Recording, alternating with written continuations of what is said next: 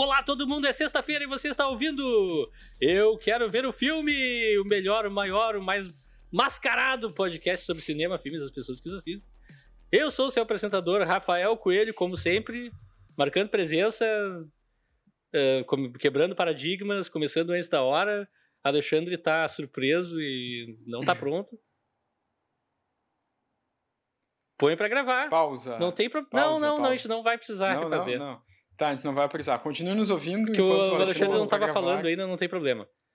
Ah, tá. Teste, teste, teste, teste. Tá bom. Agora Aí, agora o Alexandre está preparado. Leonardo está gravando. É óbvio é que sim. Nada disso vai É ser editado, as pessoas estão ouvindo, então. Seja É bem-vindo. vida real, gente. Vida real. É, Aqui a vida gente faz ao exato. vivo. A gente faz ao Aqui vivo. a gente faz ao vivo. Teste né? de Tudo áudio. é um take. Te- Durante. é Teste de áudios durante o programa. E o, agora vocês sabem que o Alexandre está entre nós. Então, Alexandre, bem-vindo ao podcast. Bom dia, boa tarde, boa noite, ouvintes do Eu Quero Ver o Filme, a comunidade mais mascarada. do- Ah, tu roubou minha intro! Roubou, Ladrão! Roubou, roubou, roubou. Prende! Ah, agora já foi. Eu já tinha pensado. Prende. Comigo também essa voz mais misteriosa que vocês ouviram, ou no quadradinho do meio, quem estiver olhando no, no, no YouTube, Leonardo Wittmann. Olá, pessoal. E aí, como é que vocês chegam nessa se- sexta-feira? Prontos pra festa? Bem. Prontos pra farra? Prontíssimos, prontíssimos pra farra, pra balada, pra festa. E mais pronto ainda porque vamos discutir um filme excelente. É? Vamos entrar de cabeça, então? É? O filme que nós estamos aqui pra falar hoje, não confunda, é, é a máscara do Zorro, não é a lenda de Zorro. É a máscara de Zorro, Sim. mas esse filme fala sobre a lenda de Zorro. E o Lenda de Zorro deve falar sobre a máscara, eu imagino. Mas esse é a Máscara de Zorro de 1998. É, aviso, a gente vai fazer spoilers do filme, tá? Se tu, não, se quiser ver, vai lá assistir agora, pausa. Tu tem a, ma- a magia de controlar o tempo, tu pode fazer a gente ficar preso pra sempre no, no, no espaço temporal, sem falar nada, daí tu faz isso, e quando voltar a gente vai estar no mesmo ponto, é mágico. Uh, para quem não sabe, também no mês de março a gente tá fazendo a sessão matinê, março de matinê, e esse vai ser o último capítulo da sessão março de matinê, encerrando com chave de escolha, seu, sua pedra preciosa aqui, dependendo da sua opinião. Leonardo, como é que como é que a gente chegou nessa, nesse momento? Bom, a gente chegou nesse momento porque a gente escolheu quatro filmes pra fazer o Márcio Matinê baseado em heróis mais antigos, mais clássicos, mas que ao mesmo tempo talvez estejam um pouco esquecidos Sim, pelo cinema. A gente começou com Rocketeer, depois a gente foi para Um clássico O moderno. Sombra, depois a gente um foi, menor clássico depois a moderno, gente foi para foi para O Fantasma. nem, nem um pouco clássico. Não, baita clássico, baita clássico, um grande filme, grande filme. E agora a gente encerra com A Máscara do Zorro, que também é um é um, é um, é um filme que traz um herói popular, um herói conhecido, mas que o cinema parece não, não se importar tanto. Pois é, o Zorro pra mim é tão permanente que eu, cara, eu não Sim. lembro de assistir série do Zorro quando eu era pequeno, não lembro de assistir nada do Zorro. Mas, cara, quem não conhece o Sargento Garcia, o Z sendo Uhum. coisado na roupa dos soldados, na série, tipo, todas as. Eu sabia que o nome dele era Diego, tudo sobre o Zorro, tipo, Uhum. tem, tem implantado na minha mente. E eu não lembro de assistir nada, assim, é muito louco. Eu era, Cara, eu, eu era lembro que tinha uma, tinha uma série de TV, cara, eu Tinha? acho. Sim, Eu lembro vagamente. Tinha uma série de TV no começo dos anos 90, que eu Uhum. assistia bastante, eu gostava muito. Ah, tinha uma série dos anos 60, eu acho também, que passava, acho que às vezes na Record ou na Band, há muito tempo atrás. E essas, essas, essas foram as minhas primeiras, o meu primeiro contato com o Zorro, assim, eu diria. Mas também o, tinha um anime também do Zorro, que foi acho que o, Anime? ani- o único anime que eu gostei na minha vida. É porque tu não viu os animes bons, a gente tentou te mostrar as coisas boas e tu te recusou a ver. Ah, pode ser, mas o anime Zorro era legal. Pode ser. O Leonardo não gostava de Cavaleiros do Zodíaco. Não, ah, não, Cavaleiros do Zodíaco eu gostava. Não, é, eu exagerei. Dragon Ball também eu não? gostava também. Dragon Ball eu nunca gostei. Pô, meu. A Máscara de Zorro de Discorde. 1998, dirigido por Martin Campbell, que também dirigiu Cassino Royale e Lanterna Verde, um cara de extremos. Faz um filme que é um dos melhores de uma franquia pra mim e um dos piores filmes que eu vi no cinema, com certeza, nos últimos anos. Mas mais importante que isso, são, são creditados três pessoas como roteiristas, duas só trabalharam de fato no filme. O primeiro é o Johnston McCulley, que é o roteirista original do Zorro. É, espero que o Alexandre não tinha isso nas, nas curiosidades dele. Não, não tinha. Ah, tá. E os outros dois roteiristas são uma dupla, geralmente eles trabalham juntos. São o Ted Elliott e Terry Rossio. Dois caras, assim, que quando eu comecei a estudar cinema, eu passei a odiar Uhum. com uma maneira, assim, profundamente profunda. Piratas do Caribe. Eles, eles roteirizaram Shrek e Piratas do Caribe, mas. E assim, o DNA de Piratas do Caribe Mas nesse o- filme é muito forte. Tu acha? Eu né? acho. Eu vendo o filme eu pensei, cara, isso tem cara de Piratas do Caribe. Deixa eu só dizer uma coisa, Uhum. mas o Johnson McCulley, ele não é o roteirista do filme, ele é o criador do Zorro, né? Sim. Eu Acho que ele não foi. Não, ele tá acreditado como Tá, ele já- roteirista. Ah, é? sim. Mas acho que ele já era falecido na época. Sim, há Mas, muito enfim, deve tempo. ser acreditado como. Há muito tempo falecido. Sim, sim. E a história de Zorro, em 1821, na Califórnia, Estados Unidos, eh, colonizada pelo México? Eh, Ponto de interrogação. Não, não, não, não. México colonizado pela Espanha. É Mas é nos Estados Unidos. Território mexicano É. colonizado pela Espanha. Beleza. Sim. Na sim. Califórnia, Dom Diego de la Vega, que é o Anthony Hopkins, é, dispensa introduções, é Zorro, que luta pelos fracos e oprimidos, inspiração para todas as crianças. E, em particular, os dois irmãos Mur- Murrieta, Murrieta. Murieta. Murieta, que durante o embate com Rafael, Dom Rafael Monteiro, péssimo nome do uso do nome, tá? Eu não aprovo. Ele é um vilão bem bem a boca. O Zorro acaba sendo ajudado pelos irmãos Murieta e como agradecimento a eles dá um medalhão de prata. Fim do filme. Durante o embate com o Raf... Não, isso já eu falei. Infelizmente, Dom Rafael acaba desmascarando John- Dom Diego e assassinando sua mulher, roubando sua filha e aprisionando-o, que nem o. quase que nem o Conde de Monte Cristo. Conde de Monte Cristo. Isso. Sim. Outro filme que poderia se encaixar numa sessão. É verdade. 20 anos depois. Aliás. Oi. Ah, tá. Não, Desculpa. não, pode falar. Tava na sinopse. Não, aliás, o, o Dom Diego deveria se chamar Dom Leonardo, porque daí seria seriam uns três charás, porque o, o Alejandro, que é o Zorro, É é, verdade. verdade. chará, né? Porque Ale, Alejandro Rafael é Alexandre. Alexandre em É espanhol. verdade. Genial. Vai, esse é genial. 20 anos depois, Alejandro, que é o Antônio Bandeiras, e Joaquim, um cara desconhecido que vai morrer em seguida, são trapaceiros que cometem pequenos crimes. Um dia são pegos pelo Capitão Love e Joaquim acaba se sacrificando para salvar seu irmão Alejandro. Alejandro, em um bar bebendo, reencontra Dom Diego, que o reconhece e acolhe ele, começa a treinar ele nas artes. Dom Diego fugiu da prisão, né? Tem só. Dom Diego foge da prisão antes. Isso. O, antigo Zorro foge da prisão. E- Isso, isso. Eh, começa a treinar ele nas artes zorrísticas e dando uma de cabeleireiro e barbeiro. Após uma montagem de treinamento muito divertida, inclusive, Alejandro e Diego se infiltram numa festa de Dom Rafael, onde conhecem Helena, que é Catherine Zeta-Jones de, de O O Fantasma, fantasma. que é a filha roubada do Diego. Dentre danças altamente provocantes, uma partida de Street Fighter e beber água de conserva de cabeças, Alejandro descobre um plano para escravizar os cidadãos californianos e causar a independização do, do Estado usando ouro roubado em uma mina ilegal de Dom Rafael. A frase mais complexa que eu escrevi na minha vida. Enquanto isso, Love suspeita que Alejandro é, na verdade, um dos irmãos Murieta. Num confronto final, Alezorro esfaqueia o Capitão Love, Diego mata Dom Rafael, a mina explode, mas Diego é mortalmente ferido e falece não sem antes dar a bênção à sua filha com Alejandro. Algum tempo depois, Alejandro e Helena têm um filho que Alejandro nomeia Joaquim em nome de seu irmão, ah, em homenagem a seu irmão morto. Daí Verdade. muito fogo. Assim, ó, todo fogo que tu imaginou da tua vida aparece e créditos.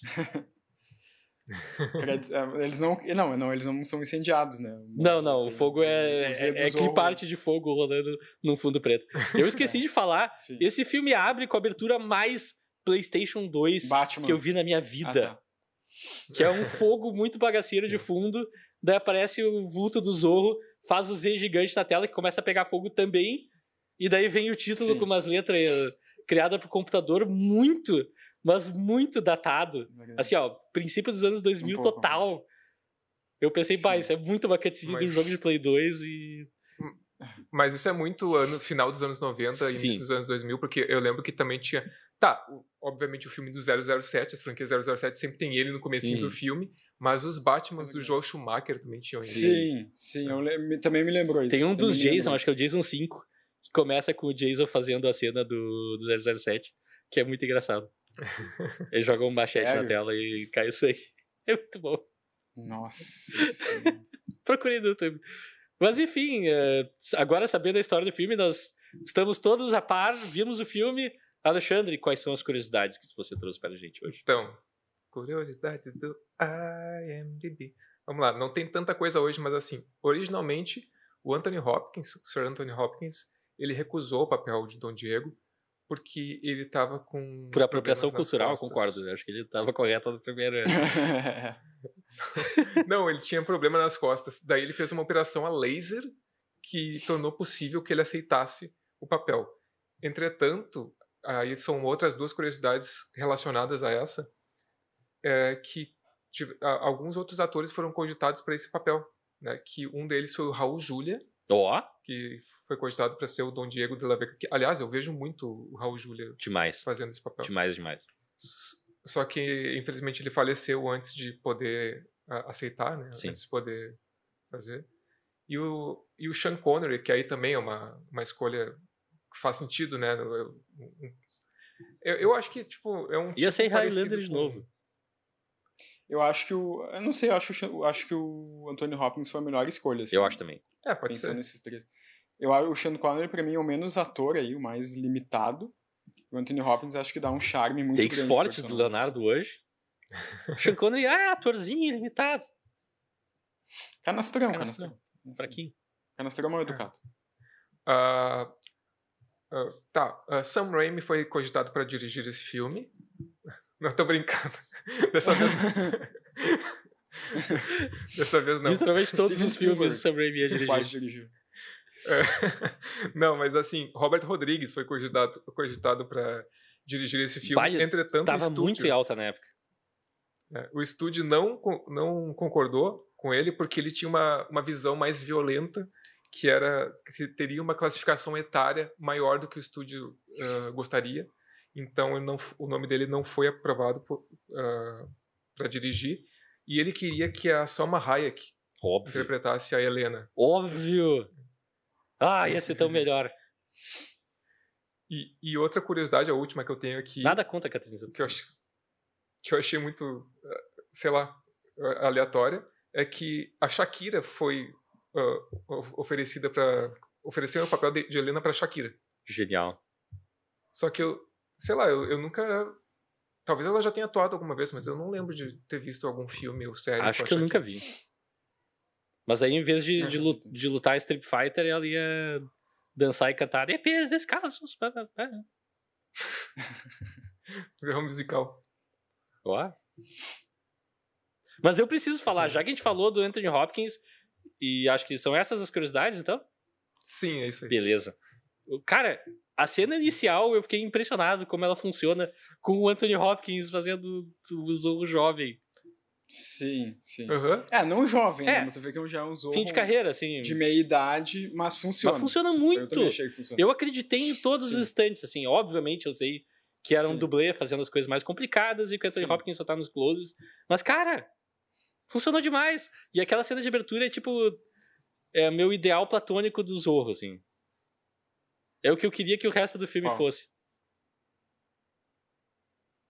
Como assim? Expli- Explica melhor, explica melhor. É, é tipo, é o Zorro fazendo coisas de Zorro. Ele luta com caras, ele Sim. tira. A, a espada de todo mundo vira pipoca na- com- quando o Zorro tá lutando contra eles, porque pula da mão de todo mundo e cai na mão dele.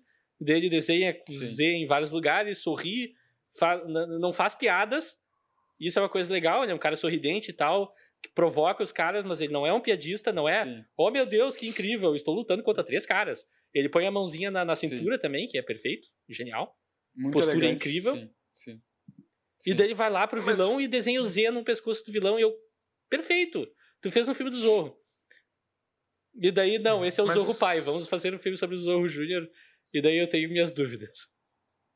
Ah, mas eu acho que Cara. tem mais disso no filme. Não? Vocês não? Tem, no, não fi- no final, de novo. Não, tem, tem. É que pra mim é um É, filme. não, tem, final- também acho que tem. É um filme que fica muito tempo sem o Zorro. Eu não acho. É. Eu discordo. Eu discordo. Ele ganha a máscara. Literal- eu pausei e olhei. Na marca de 1 hora e 20. Quando o filme tá se Ah, eu encaminhando sei- pro final. Eu senti isso. Cara, Em algum não, momento eu ele- senti isso, Rafael. Eu concordei. Tipo, Ah, eu tá, quando é que vai vi- vir o Zorro? É? Quando é que vai aparecer o Zorro? É aquela- o, o primeiro, o, o momento da- do treinamento, ele é legal, mas é muito longo até, tipo, consolidar o super-herói. nossa, eu, eu discordo completamente de vocês. Eu acho que a gente tem o Zorro antes com o Antônio Bandeiras com, com um uniforme meio, meio improvisado. Não, ele- assim, ali ele não é Zorro. umas- eh, Ali ele Ah, tá sendo ele rebelde e saiu fazendo Tá, bem. burrada. É um, E o Dom pseudo Diego Zorro, diz pra ele que ele é um idiota. Mas tá, ele se mete em umas mas- aventuras mais divertidas, que é quando ele entra no confessionário e tal. Aquela, aquela cena. Não tô falando mal da cena, a cena Sim. é muito boa. Sim. Ah, pode ser. Mas é o ali- Homem-Aranha com traje provisório. Exato, É, é, exatamente. tipo, é, exato, exato. Mas isso que, que o Rafael falou também, é, na verdade, isso que o Rafael comentou de, ah, eu- na verdade a gente descobre que é o Zorro pai e depois vem um outro Zorro. Eu vou dizer que isso eu sempre achei uma coisa muito interessante nesse filme. Uhum. Tipo, eu fico pensando, se esse filme existisse hoje, ele ia ser o terceiro filme de uma trilogia. Ia ser dois filmes com Anthony Hopkins como Zorro, e o terceiro ia ser a Tu Máscara Zorro. acha? Quando ele, quando ele passa o manto pra deixa eu Sim, quebrar tua eu mente. O Homem-Formiga, o, o personagem do Michael É, é verdade, Douglas, é é, o. Homem-Formiga original, e o Homem-Formiga que a gente tem É no verdade. cinema é o, é o Júnior. Mas, mas acho que tem uma diferença aí. Spoilers pra todo mundo que não viu o Homem-For- Homem-Formiga. O Homem-Formiga do Paul Rudd é um personagem que tem Sim, nos quadrinhos, né? Os quadrinhos, o- os, no filme, nesse filme do Zorro, eles criam um novo personagem para ser o Zorro, né? E pra mim, assim, isso eu acho bem corajoso, assim, bem audaz, digamos assim, pra tu fazer num filme solo, assim, Uhum. sabe? De tipo, ah, a gente vai apresentar um personagem que é o Zorro, que é o Dom Diego de la Vega, logo no começo, mas não. Depois ele vai passar o manto para o Antônio Bandeiras, que é o que é o Murieta. Como é que é o primeiro nome dele mesmo? Alejandro. Murieta. Não. É, Alejandro. Eu chamei ele de Alezorro. E- Tipo, guardando as proporções, guardando as proporções, pra mim é quase, quase como se tu fizesse um filme do Batman, mostrasse o Bruce Wayne nos primeiros minutos e depois ele passasse o manto pra outro personagem pra ser o É, Batman. literalmente é como eu queria que o, o Cavaleiro das Trevas Ressurge fosse, Sim, essencialmente. sim. Mas, cara, não é nem isso que me, isso não me incomoda, sabe? Eu gosto da, da passagem da tocha, mas como o Alexandre falou, acho que eles, é, eles têm uma cena de treinamento que é muito boa, uma sequência de montagem e tal. Daí eles vão pra festa, e daí continua o treinamento por mais um tempo. E daí tem mais uma coisa infiltrada. E daí tem mais uma coisa infiltrado na, na- nas minas. E daí finalmente o filme começa, sabe? Ele parece que tira umas férias, assim, da história principal. E eu perco um pouco dessa acho- empolgação. Se ele tivesse mais Vai, tempo do Antônio. Bandeiras, ok, tu treinou, fez tuas bobajadas ali, se, se aventurou, e agora tem aventuras de Zorro pro mais tempo do filme, tipo, uma das minhas cenas favoritas, eu vou pular adiante já, loucamente, mas tem uma cena que, o- Uhum. o- acho que é o Cabo Garcia, tá perseguindo o Zorro com alguns capangas de cavalo, e aquela cena também é genial, já é o Antônio Bandeiras de Zorro e Sim. tal, ele luta Uhum. cavalo full com os caras, uma cena Sim, visualmente faz impressionante. em cima do E cavalo. o... Que os caras vão desaparecendo dos cavalos e o cara só nota depois que não tem ninguém atrás É, dele. isso é muito bom. E, cara, só que essa cena dura 10 minutos e acabou. E daí tem o confronto final, que, ok, beleza, a gente sabe o que vai acontecer. Eu queria mais disso, sabe? Essa sensação de aventura, essa sensação de, ok, Zorro sendo Zorro, me faltou um pouco. Sim. Sinceramente. E também falta, um- falta um pouco de Sargento Garcia, né? Tipo, Demais. O Sargento Garcia é um personagem icônico. Mas é que ele é o Cabo Garcia agora ainda, ele não, não chegou ao Ah. posto de sargento. É, isso, É, assim. Isso é uma discussão também que eu faço, que eu posso abrir aqui, que é o filme acertou em investir num, num vilão assim que é genérico, digamos, É, eu vou assim. ao invés de usar o vilão uma das coisas clássico. que eu uma das coisas que eu gosto no filme é que ele meio que repensa algumas coisas do Zorro, né? Por exemplo, tipo, tá, ele coloca o Sargento Garcia, ou, no filme Cabo Garcia, como personagem mais secundário, que isso eu acho meio meio questionável, assim. É, fica quase um mas easter eu egg. gosto, por exemplo...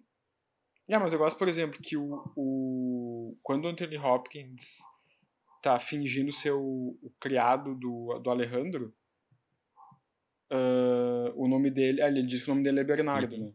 E na história original do Zorro, o Zorro tinha um, um assistente chamado Bernardo. Uhum. Ah, não sabia disso. E, por exemplo, sim, e por exemplo, o nome do, do, do Antônio Bandeiras no filme é Alejandro. Uhum. Na história original do Zorro, Alejandro era o nome do pai do Dom Diego de la Vega. Era Alejandro de la Vega. Então essas brincadeirinhas, assim, eu acho bacana. É, isso é legal. Isso até tá escrito no IMDB, mas eu já, já tinha me dado conta disso. Uhum. Eu acho bacana essa, essa reimaginação, assim. Um, é, o, o personagem principal eu achei meio qualquer... Não, eu até gostei, porque eu achei que o ator está bem no papel, assim. Pensando no, no texto que dão para ele. Tu diz Bandeiras? Um pouco. Não, o vilão, ah, o vilão principal, o Dom Rafael. Dom Rafael, é. Mas, mas um pouco o Capitão Love eu achei um pouco ah, o Capitão Love, pra qualquer, mim, é. Um pouco qualquer é. coisa, assim. Meio genérico o personagem. Super genérico. É. Pá, ainda mais assim. Eu, esses dias andei passando, pensando bastante sobre o RRR, que pessoas próximas a mim, incluindo o Leonardo, assistiram recentemente.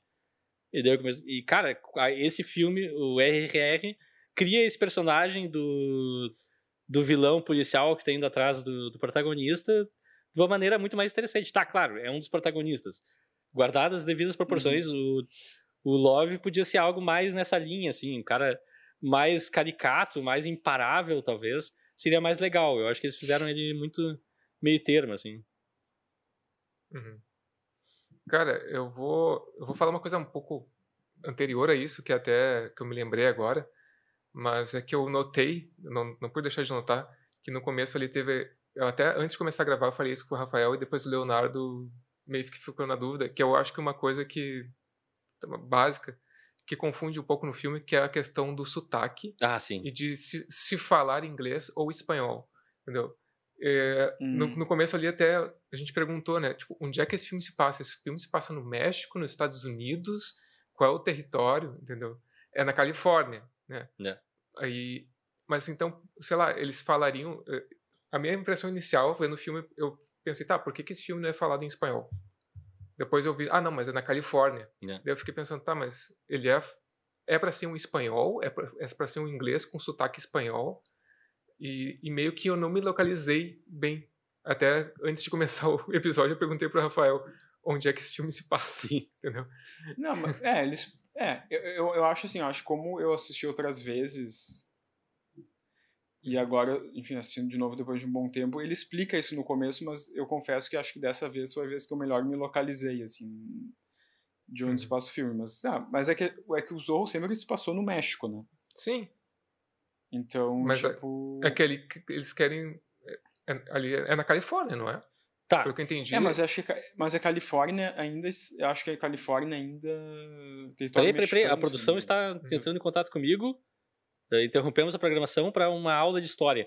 Uh, okay. Após a Guerra da Independência do México, a Califórnia virou território do México em abril de 1822, uhum. que é um ano depois do filme, na verdade. Ah, tá. É, não, é que eu tenho uma passagem de tempo no é, filme, é, né? E foi... Então talvez seja. Ah, é verdade. O, o bloco, o grosso do filme se passa depois de ser anexado como território mexicano. O, os uhum. territórios americanos que eram do México por um tempo foram estados da Califórnia, Nevada e Utah. E partes do uhum. Arizona, do Wyoming e do Colorado. Eu não sabia e agora estou impressionado e divertido. Ah. Então, é, ter, uh, o filme se passa no México, apesar de ser a Califórnia, uhum. na época era do México, colonizada pelos espanhóis. E o nosso grupo de vilões é um grupo separatista que quer se independizar sem ser americano, nem mexicano, nem espanhol. Querem fazer, é, eles querem fazer o Estado independente da Califórnia, é. né? É, e para isso eles querem explorar o ouro e explorando os usar o ouro explorando os trabalhadores. Tipo... É, na real eles querem eles é um querem golpe, né? comprar né? eles é, querem isso. comprar esse território da Califórnia uh, de Santa Ana, que eu uhum. acho que é um outro é um outro território mas eles querem comprar o estado da Califórnia de Santa Ana usando o ouro uhum. que é o, o, ouro que é da região de Santa Ana. Por isso que eles pegam aquelas barras de é. ouro e colocam um brasão da do acho que da nação espanhola é, para fingir que o ouro é do deles. Império Espanhol para fingir que o, o ouro é espanhol para comprar É, É Califórnia. pra comprar o... É. Eu não sei como funcionaria na vida real, é porque al- em algum é. momento alguém ia fazer um. Tá, mas o ouro veio do, do- da Espanha e a Espanha não tá falando com a gente, por que, que os dons estão falando com a gente? Enfim, os dons ali são quase uma organização mafiosa. Eu Sim. fiquei. Cara, eu quebrei a cabeça olhando pra cara dos dons todos, vendo se eu reconhe- reconhecia alguém como ator conhecido e tal, e não. Não consegui, não falhei nessa missão. Um deles parecia o Powers Booth, mas eu não tenho certeza se era. Uhum. Mas, tu, Mas sa- bom, tu sabe que essas motivações aí que tá. Isso, na verdade, que a gente tá falando é basicamente a motivação dos vilões, né? É. Que eles querem Sim. se separar e para isso eles, eles, eles se juntam e, e percebem que a elite ali do, do local não tem, mesmo que juntasse toda a grana de todo mundo, eles não teriam dinheiro para comprar o território. né? E daí eles têm esse plano de usar o ouro. É, mas isso é. Até o Zorro fala isso com o Dom Diego, que eles têm que descobrir ah, qual é o plano deles. Mas isso é, um- eu achei interessante nesse filme que tá, tu tem ali o plano dos vilões, entretanto tem duas outras motivações de vingança, né, pra a trama fluir, tanto do, do Diego quanto do, do Alejandro, né? Então, tipo, uhum. tem mais motivações pra, pra coisa acontecer do que apenas o plano do vilão, né? É, Eu achei, e, e esse, isso ajudou pra mim. esse arco do, do Alezorro eu acho muito bom, porque ele começa com um cara Uhum. que, um, ele tá deprimido com a vida e quer se matar. Daí o Anthony Hopkins vai lá, meio que salva ele, evita que ele cometa uma burrada, e, e ele aprende sobre a vida e tal, é treinado. E com o passar do tempo, ele passa de, ah, ok, agora eu só quero me vingar, eu tenho habilidades, dane-se pai Zorro, eu vou fazer por conta, daí quebra a cara também de novo. E no final do filme ele tá, cara, não, cara, mas não vai ajudar as pessoas que estão sendo escravizadas. E o velho diz, não, não é, não é comigo, eu me aposentei. Daí o Alezorro diz, não, então eu vou lutar pelas pessoas, porque... Isso. Então, tipo, o arco dele de passar de um cara altamente egoísta e egocêntrico pra, não, eu tenho que ajudar a comunidade na qual eu Uhum. existo, é muito legal. Sim.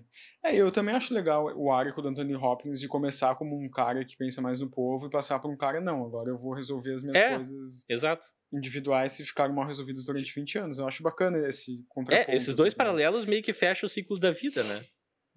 Tu, Não sei, deles. é, tu dizer. amadurece, vive tua vida fazendo bem pra comunidade e a certa altura tu diz, não, mas eu tenho que me preocupar um pouco se comigo. isso é, eu não sei se serve para todo mundo. Eu acho que serve pra boa Acho parte não- das pessoas. Acho que não é uma regra. Porque a Acho gente- não. A gente nasce na escola, a gente é super egoísta e tal. Daí a gente tem que contribuir para a sociedade tendo um emprego, no qual a gente paga eh, taxas e tal. E depois, quando a gente é velho, a gente se aposenta e diz: Não, eu vou cuidar de mim mesmo agora no meu jardim. Tá, bom, por esse lado Viu? faz um pouco. É, por esse lado A faz leitura Rafael Coelho das coisas é. Mas o que eu ia dizer é que eu, eu assim, voltando um pouco pro começo do filme, eu, eu confesso que, assim, eu, eu gosto bastante desse filme, mas para mim os problemas principais dele estão, acho que na primeira metade das, dele, assim. Ali no começo, quando Dom Rafael invade a casa do Dom Diego, e daí tem toda, toda a confusão, e daí, tipo, fica explicado que o Dom Rafael também era apaixonado pela esposa do Dom Diego de la Uhum. Vega, a Esperanza, mas eu achei que ele só fala isso, sabe? Ah, tu deveria ter casado Uhum. comigo. Eu sempre... Só que pra mim fica uma coisa muito superficial, sabe? Total. Muito, tipo, mal desenvolvida. Tipo, ah, eu também te amava, mas tu não quis me amar. Daí agora eu vou prender teu marido porque eu sei que ele é o Zorro. E também como ele descobre que o Dom Diego é o Zorro, fica meio... Ah, pra mim ele. Assim, É. me, me dá a entender que ele já sabia. Mas fica meio, assim, meio, meio corridão pra mim. Aham. E uma outra Concordo. só, já te passo a palavra, mas uma outra questão que vocês estavam falando do, treinamento do, do Alejandro com o Dom Diego, eu confesso que eu achei o treinamento, a cena eu achei legal, mas eu achei meio, meio acelerada, assim, tipo, é uma cena que dura uns dois, três minutos e, ah, de repente ele, ele já é um, não um, um ótimo espadachim, mas um grande espadachim, sabe? Depois de uma cena deles lutando, assim. Eu achei meio apressado isso, achei meio corre-corre, e também um pouco depois quando e pra mim esse eu acho o momento mais delicado do filme quando o, o Dom Diego fala pro Alejandro tá mas tu também eu vou te ajudar a criar um charme para tu entrar nessa nessa reunião do, do Dom Rafael e isso, isso é uma coisa que eu vou te ensinar e o próprio Alejandro fala é isso vai isso vai demorar bastante tempo daí corta na cena seguinte eles já estão na festa sabe ele já e o Alejandro já tá completamente sei lá, bem vestido e pronto para encarnar um cara charmoso Sim. e sedutor, assim. Daí, esse momento do filme eu achei meio corridão, assim. Pode ser. É, eu, eu, concordo mais a, com a primeira parte. A questão do charme, eu, eu acho que, eu achei que era mais uma piada. Tipo, ah, ele fala que vai demorar um tempo, mas é porque ele já tem charme, ele não precisa disso. A gente já sabe antes do filme que, tipo, na cena do confessionário especificamente, que é hilária, a mulher falando lá, ah, eu pequei, eu vi um cara qualquer e pensei Sim. em coisas libidinosas, e ele fazendo perguntas para saber mais, ah, como é que ele é esse cara? O que que tu pensou sobre ele? E a voz dele era sexy, era grave. Foi muito bom. Diga. É, então, sobre, sobre a primeira parte do que o Leonardo falou, eu concordo bastante, assim. É, é, uma, é uma atitude do Dom Rafael muito extrema para pouca justificativa que a gente vê em tela, entendeu? Uh, é, principalmente da relação dele com a esperança, sabe? Uhum. De não ter nada ali que, tu, que o espectador sinta, sei lá, algum vínculo. Que, porque, tipo, ele rapta a, a filha do, do De La Vega, cria a filha, a filha, prende o De La Vega, né? E, tipo, sente a, a morte da, da esperança. E, e, e, é só dito, né? É só dito. Isso é, eu, eu concordo sim. totalmente. Eu, fico, eu fiquei sentindo falta. Sobre o treinamento, eu não senti tanto. Eu, sim, é acelerado, mas eu não senti tanta, sei lá, falta. Eu acho que mais, talvez é, seja mais por já estar tá tão acostumado com essa dinâmica uhum. que tu já já entende, tá, beleza, estão treinando é porque isso, porque ele vai evoluir, é. porque ele vai. É, sabe? mas é que ali eu sinto um pouco que tipo Uh, até se tu comparar um pouco mais tarde no filme, quando o Zorro luta de espada com a a personagem da Catherine, a Helena, personagem da Catherine Zeta-Jones. Tipo, que eles lutam de igual para igual, só que ela fala que ela treina desde os 4 anos de idade. E ele treinou, no filme dá a entender que ele treinou, tipo, algumas semanas, assim, sabe? E daí para mim isso fica meio, meio forçado, assim, ah, o cara treinou três semanas ele é um, se transforma num ótimo espadachim, sabe? Eu senti um pouco que o filme poderia ter, de repente, trabalhado uma coisa de tipo, ou o, o, o Alejandro já era um bom espadachim, alguma coisa assim, ou se passaria mais tempo dele sendo treinado pelo Dom Diego, sabe? Tipo, ah, uma coisa assim de, ah, a gente tá aqui, tu vai treinar durante seis meses e daí a gente vai colocar o nosso plano em ação, por exemplo, sabe? Uhum. Mas enfim, isso talvez eu esteja sendo meio preciosista, mas eu senti um pouco isso. Não, acho que é válido. A questão do, do, do, Rafael lá no começo, pelo menos a minha leitura de cara, é que eu imaginei. Rafael sempre tem questões. Sempre né? tem questões. É, achei que ele, na verdade, virou a cidade atrás de quem era o Zorro, assim, e só calhou de naquela hora acabar chegando na casa do Dom Diego. Que o Dom Diego chega, uhum. tem todo momento, não sei o quê fica ah, mas... uma passagem de tempo. Ah, ainda é tênue, não tô, não tô defendendo o filme nesse sentido. Ele descobre pela é que... ferida no braço, né? É, é, é, que tu vê que ele vai direto pra ferida, é, mas, né? Ele toca no Mas ele provavelmente passou cara, em todas as cidades da, da Califórnia, de, todas as casas da Califórnia, batendo no não, braço de todo mundo. Mas aquilo lá, mas aquilo lá na mesma noite, Sim, né? na, mesma, na noite. mesma noite. É, não sei, ali ficou, ficou pra mim ficou meio estranho, assim, meio, meio... Parece que ele já sabia antes, ou... Enfim. Enfim, não é algo que eu acho que prejudique não. muito o filme, mas eu achei um pouco. Mas é que o personagem mas, do Dom Rafael, assim, é. todas as relações dele são muito mal exploradas, né? A própria relação dele com a Helena, que, tipo, Sim, é se tem uma relação que teria que ter sido desenvolvida no personagem, é essa. Até porque no final do filme eles fazem uma brincadeira de que ele pega ela como refém, depois ele fala: Ah, tu não acredita que eu ia matar minha própria filha. E, cara, não, não tem nada do filme que diga que ele não faria isso. É, é sim. Então, tipo, não funciona aquilo, sim. simplesmente. Sim. E também não funciona ela impedir que o Dom Diego quase mate o Rafael. Né? É. Não, não faça isso. A relação deles não faz, tipo... E, não faz, e ela é, depois já tinha descoberto que o cara mentiu para ela a vida inteira, que o pai dela é outra sim. pessoa, que... Tipo, não faz... Ali não fez muito sentido para mim. É, cara, essa relação eu sempre acho bem complicada. Talvez seja eu racionalizando demais o negócio, mas eu sempre penso que uh, quando tem esse, esse, tipo de história que é recorrente, tipo, alguém descobre que é filho de outra pessoa depois de muitos anos, é uma coisa bem repetida no cinema, uhum. até em novelas. Uh, eu, eu fico pensando, na real, assim, tipo, tá, tu foi criada a tua vida inteira pelo teu pai ali, aquela pessoa que tu enxerga como teu pai. E aí do nada tu descobre que, que na, o que aconteceu, que ele te raptou e tal.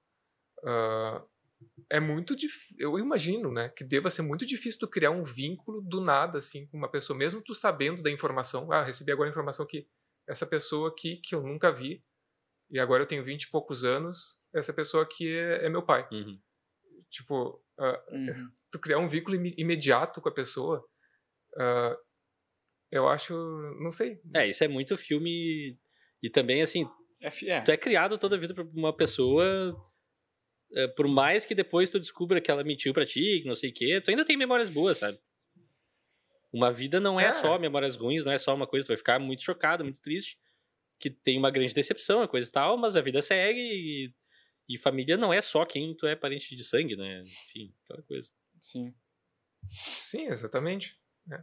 Não, mas isso é, sei lá, eu, eu, acho que é uma liberdade que os filmes tomam às vezes. É. Eu, recorrentemente eu me pergunto isso, se seria assim, tipo, se seria uma uma conexão imediata como é nos filmes. Tal. É, que nos cinemas também tem uma hipervalorização de ah, a família verdadeira.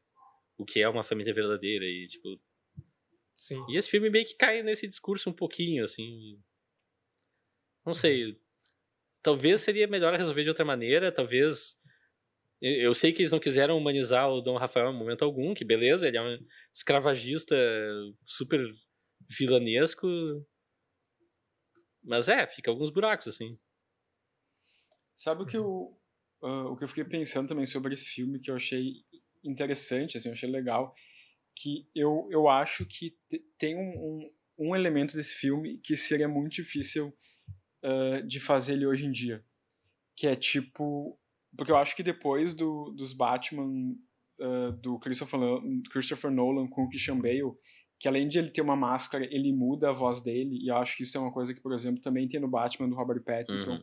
e também, de certa forma, tem nos filmes da Marvel. É a coisa que eu mais um herói... desgosto nos Batmans modernos. Não precisa. É. Não precisa. Que também quando é um herói da Marvel, tipo, com o rosto todo coberto, eu fico um pouco pensando se esse filme... Uh, se ele convenceria de ter esse... Tipo, de ter o Zorro com uma máscara e, tipo, não reconhecerem que ele é o Dom Diego, sabe? Porque acho que a gente tá num momento que a gente Claro que, a gente tá vendo tantos filmes super-herói, mas que a gente ao mesmo tempo quer uma. Verossimilhança. Quer uma explicação. Uma verossimilhança, sabe? Ao mesmo tempo. Uma coisa mais realista, assim. Então, tipo. Sei lá, se eu tivesse hoje um filme do Zorro e o Zorro fosse o Antônio Bandeiras e ele só usasse uma máscara e o, e o Dom Rafael, ou quem quer que seja o vilão, não reconhecesse ele, talvez ficasse uma coisa meio. As pessoas talvez achassem meio bobinho, sabe? Ah, mas como é que não vão reconhecer ele? Óbvio que vão reconhecer. Mas eu acho legal isso. Do, eu gosto. Eu, eu, na verdade, eu gosto disso, do uhum. cara botar uma máscara e, tipo, não reconhecerem ele, sabe? Porque isso é meio que a. Que a. Ou no Fantasma, entendeu? A mesma coisa. Ou Super-Homem. O cara é tira o óculos a... e ninguém reconhece. Eu acho isso genial. É, eu acho que, assim, é uma sim, coisa sim. legal de Isso é uma coisa que eu, que eu, acho que. Eu, eu também isso acho. é uma coisa que eu acho que se perdeu um pouco, sabe? Nos últimos tempos, assim. Cara, eu vou, eu vou então abrir meu coração agora. Abre teu coração. Cara, é, eu, pá, tu falou uma coisa que eu tô pensando muito nos últimos dias, cara, e eu vou, eu vou ser bem sincero. Eu tô enchendo o saco da, da, do realismo em filmes de super-herói, desse excesso de, ai, tem que ser uma coisa crível, a gente tem que acreditar que o é. Batman existe de verdade. Cara, é, é, um, super, é um filme de super-herói, cara. Uhum. eu aceito, eu aceito que o super-homem voa, cara. Tá, não, não, eu posso aceitar que o Clark Kent tira o óculos e vira super-homem, sabe? Não tem problema nisso. E, e, eu acho que, sei lá, e, mas o Leonardo tem razão no sentido de, de, de abordar, de, de argumentar que as pessoas hoje em dia, talvez por também estarem acostumadas mais com essa linguagem que veio depois do Cavaleiro das Trevas, né? Principalmente, hum, uma, com, que marcou ali, que é uma linguagem mais de filmes de super-herói realista. Que, Sim. cara, chegou num ponto. Che... Eu acho que a cena do The Batman que traduz isso para mim é quando ele tá parado no meio de uma investigação ali vestido de Batman. Que soa ridículo. É, é ótima a cena, hum. porque para mim soa cômica, não sei se intencionalmente, talvez sim. Pra mim é uma das minhas mas é, favoritas do filme. É. Mas é a síntese disso, sabe? É tipo. é bizarro.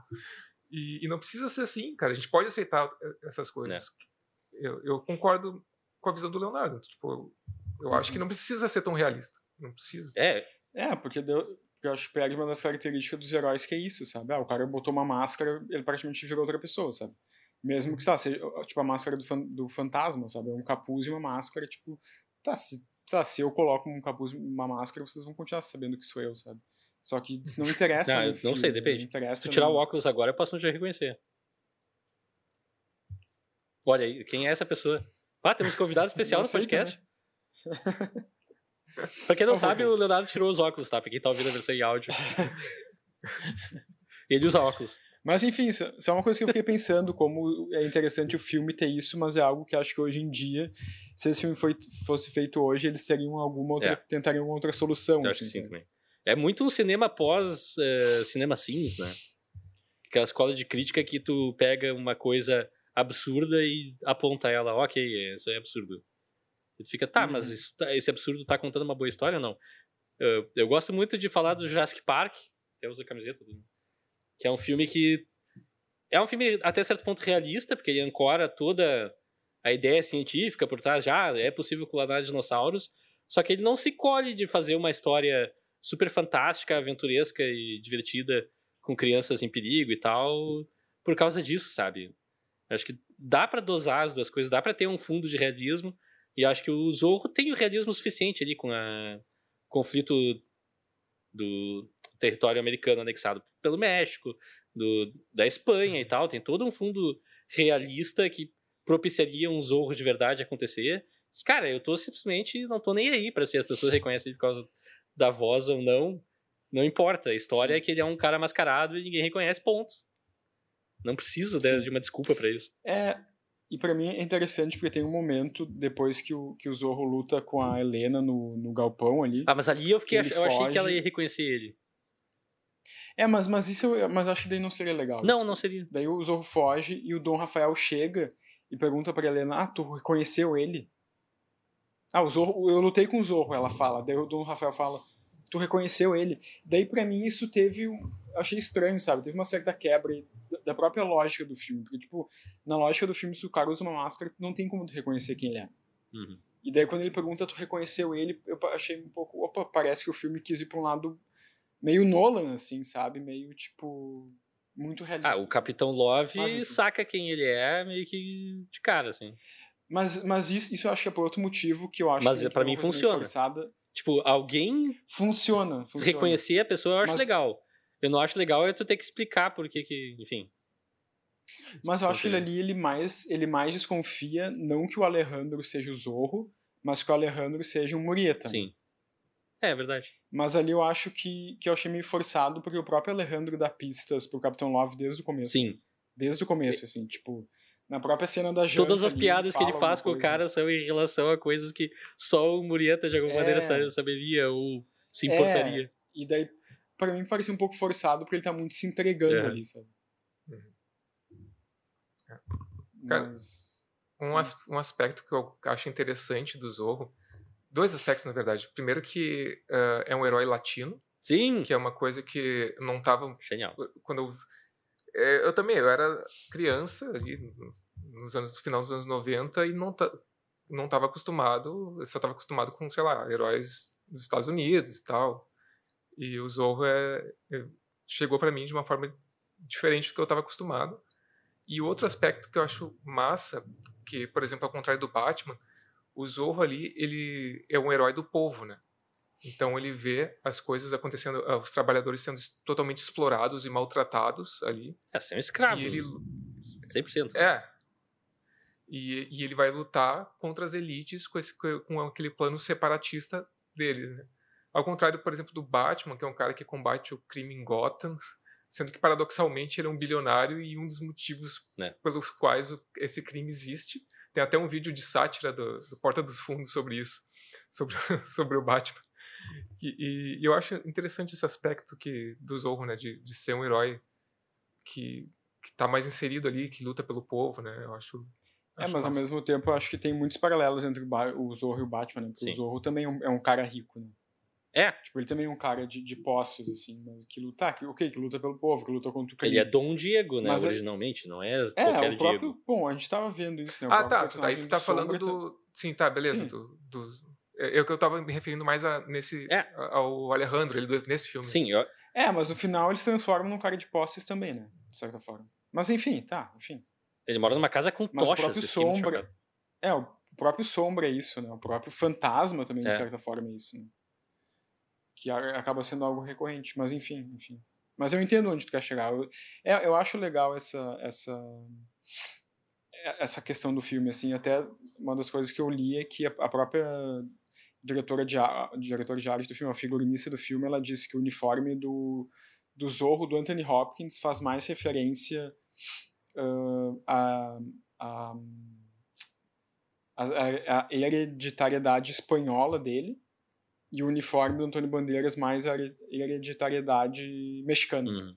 Uhum. Tipo, que eu acho que até eu não tinha percebido tanto isso, mas É, tem uma. o uniforme do, do Antônio Bandeiras é mais tem mais uns uns adornos assim dourados, é um uniforme mais bonito. O do Anthony Hopkins, pelo que eu me lembro, um pouco parece um pouco mais neutro assim, parece um zorro mais clássico É. assim.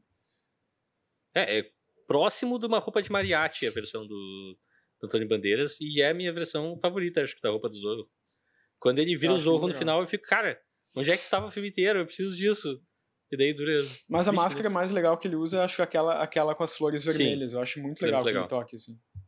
Podia ter mais. Eu né? acho muito interessante também que todo mundo no Velho Oeste põe a máscara pra tapar a boca e o nariz, assim, pra se, se disfarçar, e o Zorro faz o inverso, né? Ele usa uma máscara que só tapa aqui Sim. as partes dos olhos.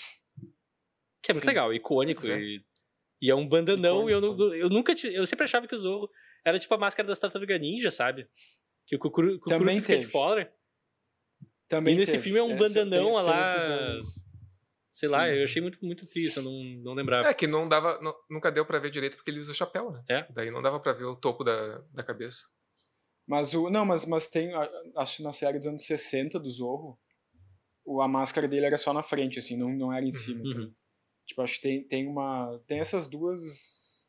Essas duas versões, assim, mas eu acho mais legal a bandana. Também acho. Cobre tudo. Me lembrou muito, É, eh, não sei se tu lembra a primeira temporada do Demolidor, que ele usa uma bandana também. Aham. Só que tá, o Demolidor ainda é mais Aham. impactante, porque não tem nem olhos, porque ele é cego, então não importa. Sim. Mas eh, Sim. também é o mesmo espírito, assim, é muito acho legal. muito legal. Esse é um dos uniformes um dos mais legais do Demolidor que eu acho ali. Sim. Acho muito massa. É, e na real faz mais sentido tu cobrir a parte de cima do rosto pra. Se tu quer. Se, se a intenção é esconder a identidade. Porque eu acho. Não sei. Eu acho mais fácil identificar a pessoa pelos olhos, pelo olhar ou pela parte de cima ali, do, Uhum. Do que, do é, acho que, sim. do que pela boca, né? É. Não sei. Os outra, entregam mais. outra similaridade com o Batman, né? que Também que deixa a boca, boca de fora. É. Não é que o Batman precisa beijar, o Zorro também precisa beijar, na verdade, então tá tudo certo. Aliás, eh, a gente- o o Leonardo conseguiu falar da cena do duelo e não entrou no- nos pormenores. Vamos entrar nos pormenores agora, antes que eu me esqueça. Vamos. A gente tá quebrando protocolos todos agora, ordem pra quê? Mas a cena, a cena é Street Fighter, qual é o take de vocês dessa cena? Cara, eu achei muito estranha essa cena, cara. É, leitura de 2023, quão desconfortável tu ficou. Cara, achei esquisitíssima essa cena. Estamos de volta. Pra quem tá ouvindo, ah, tá caindo um, um toró agora e coisas estranhas acontecem, a gente precisa fechar janelas, coisa e tal. Então, retomando a discussão, a palavra tava com o Alexandre, pode... Então, tava falando sobre a cena do duelo do, do Antônio Bandeiras com a Catherine Zeta-Jones, né? Que eu achei uma, uma cena que me causou muita estranheza, sabe? Ah, porque, assim, é, eu achei esquisito, cara. Tu vê o, o herói do filme, né? O Zorro.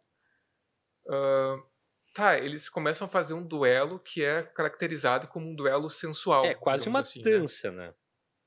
É, uma Sim. dança, uma, uma coisa, uma- um duelo de espadas, mas com uma pegada de dança e sensualidade, né? É. Ah, e só que eles, eles vão cortando as roupas um do outro e ele vai cortando a roupa e no final da cena ele deixa ela sem roupa. Sim. E, e sai do local e ela fica sem roupa e depois chegam pessoas e eu achei isso muito esquisito, cara. Eu achei, Hum. sei lá, me causou uma- no mínimo uma, uma estranheza, sabe? Essa cena. Ah, eu, sei lá, eu, eu, eu costumo, eu, talvez eu falasse a mesma coisa, mas eu acho que, sei lá, pensando, é difícil fazer isso, é difícil ah, transportar para o contexto de, 90, de 1998, assim, mas, eu não sei, eu, pelo menos, vendo essa cena hoje, eu tive um pouco a mesma sensação que eu tive quando eu vi o filme lá atrás, assim, que é uma cena, ah, mais cômica, sabe, mas, assim, tá, tem uma coisa meio de talvez sensualizar mais a mulher e não tanto o homem, assim, que acabou sendo, ah, vamos tirar a roupa dela de alguma forma, o que eu acho, sim, acho problemático. Mas eu não sei, a minha impressão, sendo bem sincero, reassistindo, foi. Eu levei mais como um tom mais jocoso, assim. Não, uhum. não me incomodou como poderia ter me. Né. incomodado, assim. Essa cena específica. É, eu tenho uma opinião bombástica, eu acho. Bombástica pela sua falta de bomba, bomba, bombasticidade. Que eu gosto da cena, cara. Eu gosto porque ela funciona porque uma das instigadoras da cena é a personagem da Catherine Zeta-Jones e, tipo, é uma troca entre os dois, é uma dança, é uma provocação, de certa forma. Agora, a questão que eu faço que, ah, trazendo para hoje em dia, eu executaria diferente, cara, a roupa dos dois tem que cair fora. É praticamente é, a dele só que sim. cai fora, dela, quer dizer. A dela, dele, é. ela sim, corta sim. a manguita ali e deu. Tipo, seria é. muito mais legal se ela desmascarasse entre aspas, o corpo dele e nunca o rosto. E depois, quando perguntam se ela reconheceu o cara, ela, não, eu nunca tirei a máscara do cara. Seria mais Pode legal. Sim, sim, é... sim, Ah, que aliás, o, o fato de, dela também, dele também quase não ser afetado, vai ao encontro do que o Leonardo falou, que, tipo, negócio do treinamento, né? Que ela. É. Que ele luta de igual para igual e até melhor do que ela em certos aspectos, sendo que ela treinou muito mais que ele e tal. Sim, é. Assim. Ah, também ele destabiliza ela dando aqueles beijinhos. Ali é um pouco mais questionáveis, mas é, como a gente é, sabe, é um, pouco mais ponto de vista dela é. também. Ali é um pouco mais questionável, mas eu vou dizer que não me incomodou tanto essa cena. Pois é. Essa cena eu levei. Tipo... Não é que nem o beijo lá no Fantasma, que o carinha chega, fala com a mulher dois minutos e tenta beijar ela, e é uma coisa que fica. O que, que eu tô vendo? Isso é extremamente desconfortável. Ali no uhum, Zorro parece sim. uma coisa mais. Uh, consensual, de certa forma, apesar de ser é, é um desafio. Tem, né? tem, já, é que na real já tem pelo menos uma introdução da relação entre os dois mais bem feita é. nesse é, filme. A gente sabe que ela tem uma quedinha por é. ele, a gente sabe que. Enfim, né? A dança com eles, Bom, que eles já... É, também. A dança, dança, de fato que acaba Sim. quase virando uma cena de tirei as crianças da sala, porque a coisa pega fogo e é genial ali, é uma construção muito boa. Sim. Eu acho que o filme, na verdade, trabalha bem com essas coisas mais sensuais. É só assim, tem elementos datados que para mim não se sustentariam. E poderia é... ser mais ousado até. Uhum.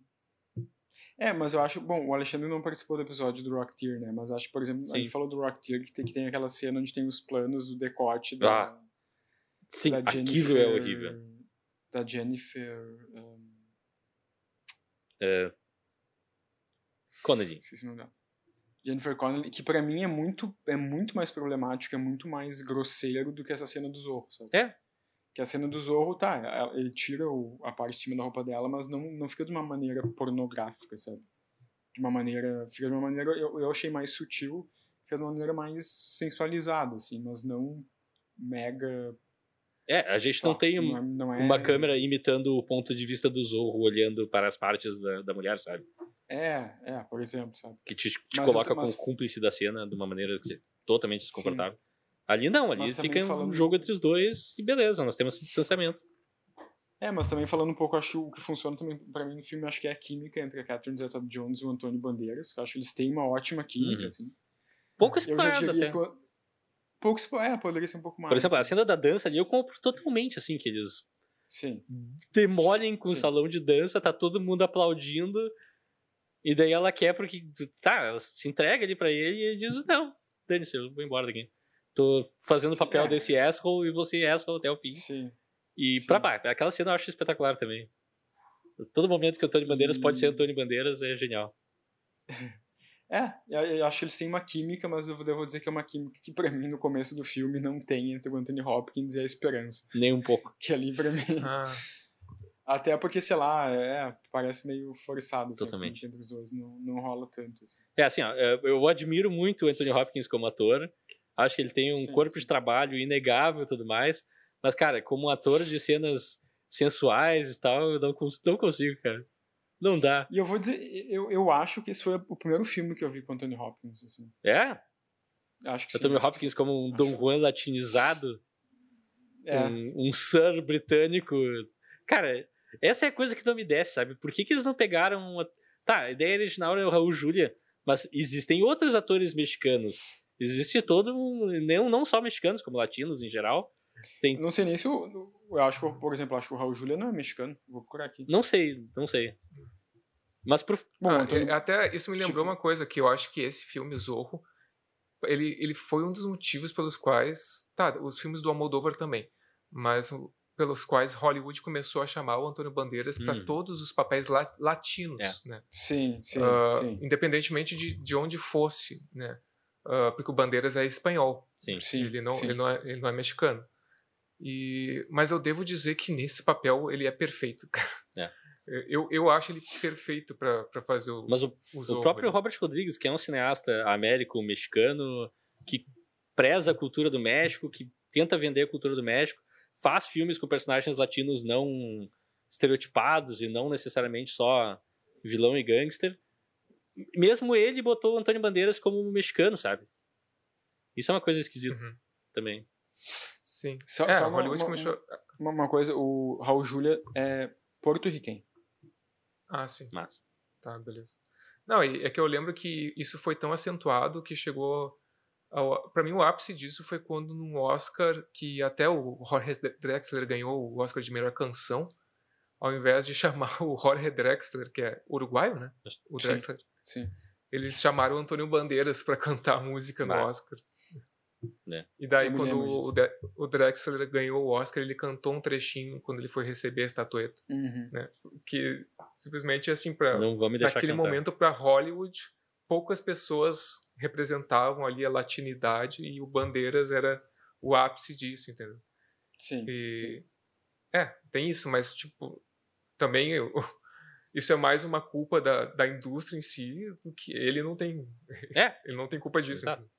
Exato. E acho que ele, inclusive, faz um bom trabalho na. na- tipo, ah, vamos tirar latinos de papéis de, de gangster e traficante para outras coisas. O Antônio Bandeiras é meio que instrumental nisso. Sim. Mesmo que ainda seja um personagem, ah, tu é o cara latino, tu é o bonitão latino 90% dos filmes. Mas beleza, Sim. pelo menos já é alguma coisa um pouco além, sabe? É, que é um pouco Ele o papel que ele faz no. Uncharted, por exemplo. É. É. Enfim. Vamos exotizar esse cara um pouco. E, ah, tem seu valor, tem aspectos que funcionam, mas a gente pode mais. Como sociedade, nós podemos mais. Eu não sei o que esse podcast está virando. Vamos falar sobre o Zorro. Enfim. Pois é, a gente tá, a gente tá, a gente tá aí abrindo vários paralelos. Assim. A gente tá fazendo Ah, uma análise mais, sei lá, sociológica do filme. É. do filme. Ué, Mas o- vale a pena, vale. Mas O é Bandeiras está no Zorro, a gente tá falando do Bandeiras. É verdade, é verdade. Outra coisa que eu acho genial é que, cara, eu compro totalmente o Dom Diego como um cara que, que ele passa o tempo quando ele tá sozinho, ele pega um chicote e começa a apagar velas por acaso. É o que ele faz. Parece que foi uma ideia do Anthony Hopkins. ter o- Parece que o diretor não queria que, que o Zorro tivesse chicote nesse filme, daí o Anthony Hopkins pediu pra ter o chicote. E ele meio que sugeriu ter essas cenas da- das velas e tal, porque ele achou que era um instrumento importante para o Zorro. Pergunta, o Zorro original tinha chicote? Tinha, tinha. Ah, tá, eu tinha. não sabia, não lembrava disso. Eu só lembro da espada, enfim, pra ele fazer os Z's e tal. Que eu me lembro que tinha, tinha. tinha. E. É. Tá, mas uma coisa que eu. Bom, que isso eu realmente não sabia, eu descobri hoje lendo sobre o filme. Isso eu achei um toque muito legal, eh, que pra mim aumenta um pouco, assim, a, a criatividade do filme.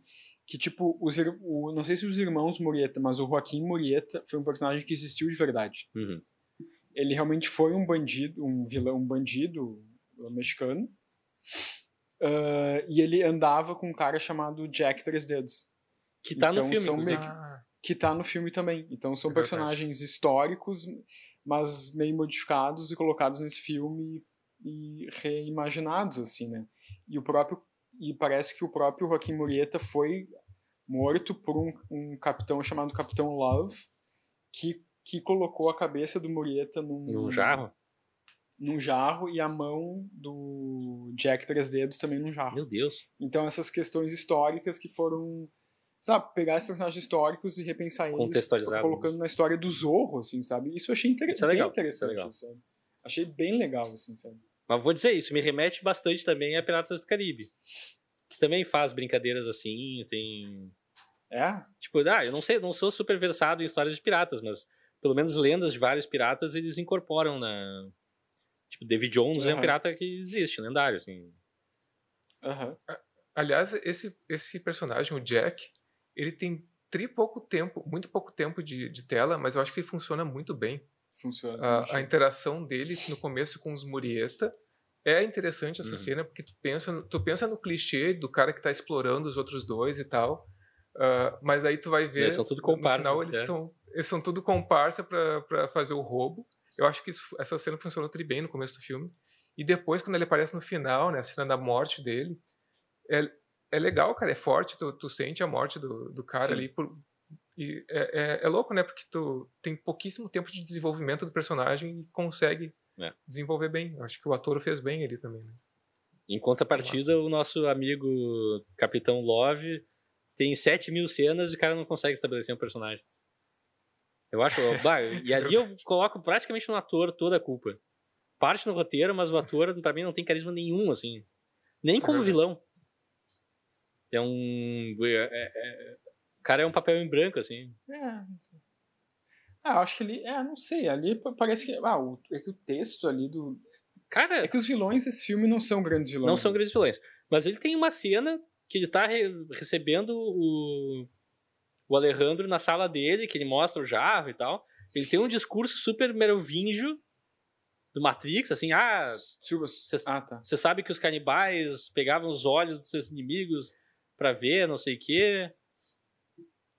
E daí ele pega e põe o jarro na mesa e, cara, qualquer ator razoável tinha vendido aquela cena, sabe?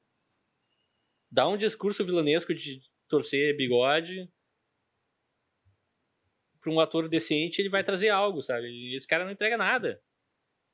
Eu saio daquela Só cena meio uma- tai daí. Uma. Um adendo. O, ca- o, perso- o ator que faz o Jack Trezedos é o Elke Jones, que inclusive faleceu ano passado. Ah, que Pois triste. Ah, ele tá tri bem nesse filme.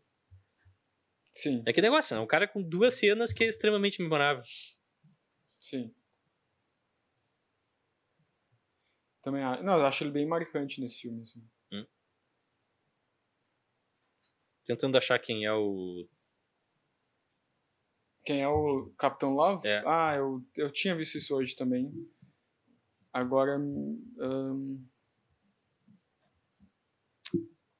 Por um tempo, a Matt Letcher. Eu achei que era o Casper Van Dien quando ele apareceu a primeira vez, fiquei muito confuso. Ah, ele tá. Ah, e ele tem todo, toda uma coisa ali de soldado sulista, né? É. Do- É, a gente sabe que aquele cara é racista pra caralho também, não ajuda. Sim.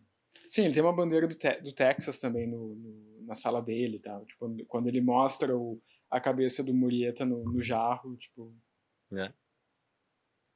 E pergunta agora, eu abro para os participantes do podcast.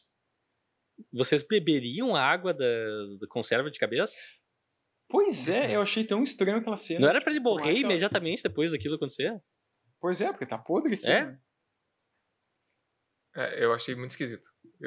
E nojento. Demais. Assim, teoricamente isso é conservado no álcool, né? Então Sim. vai conservar o bagulho. Mas mesmo assim, tu É, tá bebendo. Mas é suco de tá cabeça no- morta. É suco de cadáver, né? É. Não faz Mas bem. enfim, acho que como, como, como dramaticidade, como tom da cena, eu acho que funciona. legal. Pô, o Bandeiras nunca pareceu tão badass quanto mergulhando o negócio. O negócio Sim. Sim. te rala. Tua, tua Sim, é- ameaça não é muito significa nada pra mim. A cena é Sim, genial, é boa, mas, é meu Deus, Sim. sim. eu fiquei pensando, "Bah, o cara sairia dali vomitando até a alma. É. Não, mas eu, eu gosto também da, da atuação dele nessa cena. Sim. Tá, é, capítulo, vamos abrir um capítulo falando bem do Antônio Bandeiras. Eu, Rafael Coelho, sou um fã de carteirinha do Antônio Bandeiras.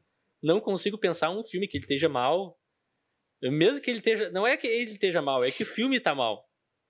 E o Antônio Bandeiras tá sempre bem, ele é perfeito. Sim. E, Eu gosto bastante do trabalho e pra mim ele só precisava falar mais coisas tipo, like this. Like this. Como assim? Não, porque o sotaque dele eu acho espetacular. Essa acha bom. Espetacular demais. É tipo. Tem meu, Cara, tem meu é, coração. Eu vou dizer, tipo, eu, eu gosto muito dele como Zorro, assim, eu acho que E eu acho que isso também é uma Sim. coisa que a gente tava comentando no, no, no episódio do Fantasma, né, que o filme do Fantasma já é essa essa boa essa ideia de super-herói, um filme de super-herói com piadinhas. E esse filme, o do Zorro, acho que é um nível, talvez, talvez um pouquinho acima, assim, né, nesse sentido de, ah, vamos pegar esse herói e deixar ele um pouquinho mais cômico também, Mas para mim, em comparação com, com o Fantasma, funciona melhor. assim, É, eu acho que tipo, funciona porque, de novo, o, o, o humor vem dos personagens. Bandeiras, né? Não, É, e o Bandeiras, como, como esse cara mais cômico, ele funciona. Funciona demais, também, né? assim, né? Não seria a mesma coisa se fosse o Anthony Hopkins tentando ser um Zorro cômico, sabe? É. Poderia ser um Zorro mais charmoso, mais debochado, mas não um Zorro tão atrapalhado. É, mas eu acho que, cara, na cena que eles fizeram com ele no começo do filme, pra mim, eles acertaram em cheio, assim, como seria o Zorro Sim. daquele personagem. Pra mim, ele funciona Sim, demais. Ele é um pouco engraçado, Sim. ele é. tira. faz piada com os outros caras, piada entre aspas, né? Meio que humilha eles, tirando a arma e tal, de uma maneira que Sim, funciona debochado, demais. É muito tri. Sim, É muito tri. sim. E eu, eu gostei também desse contraste, de como o Antônio Bandeiras faz as suas zorrices e como o Anthony Hopkins faz, e os dois pra mim funcionam. Isso são Aham. todas as coisas que pra mim são legais no filme. Já, na- já que a gente tá entrando nisso, eu já vou, eu vou roubar a pergunta do host, que ele faz sempre, Opa! e perguntar, porque eu, porque eu lembrei agora, qual é a atuação favorita de vocês do, do filme? Opa, já tá. Ah, não, mas aí isso é mais além. Segura, segura, segura. Ah, tá. Eu vou, vou Ah, dar não, o eu- carteiraço agora. Não, é só porque eu Ah, tinha um argumento. hein? Eu tinha, eu tinha argumento, mas depois eu retomo, então. Sim. E, cara, é, por- e por falar em atuações, a Catherine Zeta-Jones, pra mim, também tá bem. Acho que ela faz um bom trabalho com um papel limitado. A cena que ela Sim. contracena com o Anthony Hopkins com o cavalo lá, eu achei genial. Tipo, eu não. Achei boa. Eu já tinha visto esse filme e não lembrava daquela sequência, por motivos óbvios. Eu era criança e é uma cena que não tem ação. Ah, mas, cara, a verdade emocional que os dois trazem, assim, e como eles não podem falar o que eles realmente sentem, ou o que sus- ela suspeitando, no caso, e ele sabendo que ela, é filha dele, e não podendo falar, achei uma cena super carregada e super legal, assim. A dinâmica é muito tri. Sim, e eu acho que o Anthony Hopkins tá muito bem nessa cena também, né? Os momentos que ele olha pra ela, os momentos que ele não olha, É. as coisas que ele deixa subentendidas, assim. Eu, é, cara, eu, eu gosto muito, assim, dessa... E, e também, bom, não... Comparando um pouco com o filme anterior que a gente fez, que é o- foi o Fantasma, que a Catherine Zeta-Jones também tá no Fantasma, um pouco, tipo... Eu acho que nos dois filmes ela, ela dão papéis meio limitados pra ela. Mas é uma Mas paleta de fantasma- Catherine Zeta-Jones já nesses dois filmes surpreendente, assim. Sim, sim. Porque no Fantasma é um papel bem mais limitado, né? Sim, Um- é um texto mais. bem pior. Mas, assim. mas não só isso, ela é uma personagem vilanesca, fanfarrona, eh, É, meio dam- dama fatal, assim. E nesse Sim. ela é heroína, meio inocente por besta até certo ponto, porém luta espada e tal. Sim. E ela sim, acho que ela faz os dois papéis, assim, magistralmente. Uhum. Sim, também acho, também acho. Não, tá bem no filme. E a pergunta que eu faço Tá é o que, que tinha de errado com a câmera? Não sei se foi o HBO na minha casa, eu assistindo HBO Max. Todos os closes dela parecia que estavam fora de foco. Fora de foco. Eu sabia que tu ia falar isso, cara. Eu, eu vi o Rafael falando Catherine Zeta-Jones fora de foco. Por quê? Uma das mulheres mais bonitas do mundo. Daí todo close nela, fora de foco. Eu não entendi também aquilo, cara. Não sei se é um problema da, Cara, do streaming. Não, acho que não. né? Eu acho que é mais uma coisa, talvez, talvez um filtro que tem usado no rosto dela. Talvez. Lembrou muito os Star Treks antigos, que quando aparecia um close de mulher também, eles esfregavam vaselina na lente, assim, pra ficar aquele negócio meio borrado, meio brilhoso.